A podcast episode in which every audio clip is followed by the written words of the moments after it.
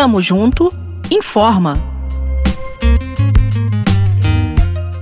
E como que você explica para um trabalhador que ele pode, de segunda a sábado, pegar ônibus e metrô lotado, ficar 10, 12 horas por dia fora de casa para trabalhar na Zona Sul, mas ele não pode, no domingo, tomar uma cerveja numa resenha com os amigos dele. Como você explica isso? Como que você fala? Não, é porque você não pode se aglomerar. Tipo, eu moro no aglomerado, eu tô o tempo todo aglomerada.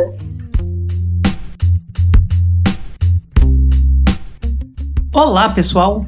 Começando mais um programa Tamo Junto Informa, uma iniciativa do Cefet MG e parceiros para mantê-los informados sobre a situação da pandemia causada pelo novo coronavírus. Hoje nós convidamos a Júlia Botelho, do Cabana do Pai Tomás, para falar um pouco sobre o isolamento social nos aglomerados e favelas.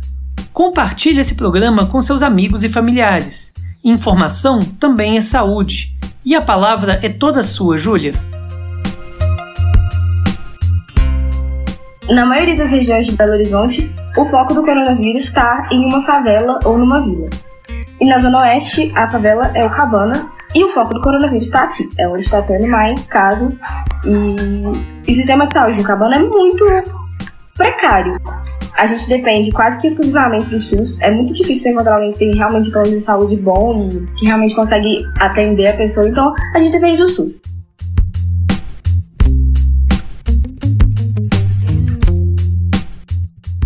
Então, além de ter um desgoverno que nunca se preocupa com a gente, um sistema de saúde que é muito simples para o que realmente precisa, a gente tem também o problema de que a maioria das pessoas que moram no cabana não puderam parar de trabalhar. E quando eu falo que não puderam parar de trabalhar, não é que eu tô dizendo simplesmente que, ah, as pessoas precisam sobreviver, então elas não puderam parar de trabalhar. É isso, mas eu tô, eu tô querendo dizer que o governo não deu condições para essas pessoas pararem de trabalhar. Se vocês lembrarem, no início da pandemia, o foco de Belo Horizonte estava no Buritis e nos bairros tipo Buritis. E as pessoas do meu bairro, elas trabalham nesses bairros.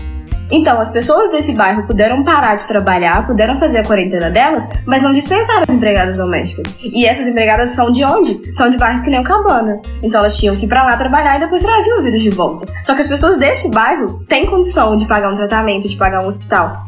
No Cabana, a gente depende do SUS, que tá saturado.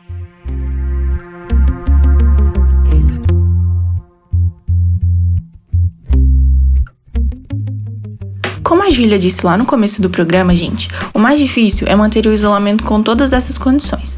Mas mesmo assim, ele é importante e os outros cuidados também são. Ainda mais agora que a pandemia está voltando a piorar depois das festas de fim de ano. É importante a gente se cuidar, usar máscara, andar sempre com álcool em gel. Ter esses cuidados em casa, com a família, com os amigos que moram perto da gente. O governo já dá pouca atenção. Pior ainda se a gente não cuidar um do outro.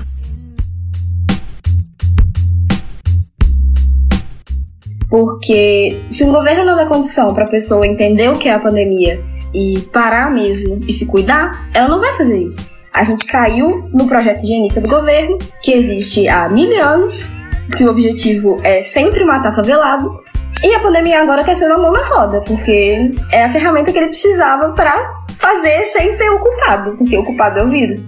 Mas é culpado de toda a negligência que não acontece de hoje, acontece desde a década de 60, desde que esse bairro foi fundado, desde que a primeira família mudou para cá e fez um barracão de lona. Não é agora que isso está acontecendo. Já dava para saber que o problema, quando chegasse nas vilas e favelas, ia se tornar um negócio incontrolável. E é o que aconteceu. Porque não existe governo dentro de favela. Tamo Junto Informa, uma iniciativa do Cefet MG em parceria com o MLB, Movimento de Luta nos Bairros Vilas e Favelas, e ASMAC, Associação dos Moradores do Aglomerado Cabana, com o apoio da Diretoria de Extensão e Desenvolvimento Comunitário do Cefet MG.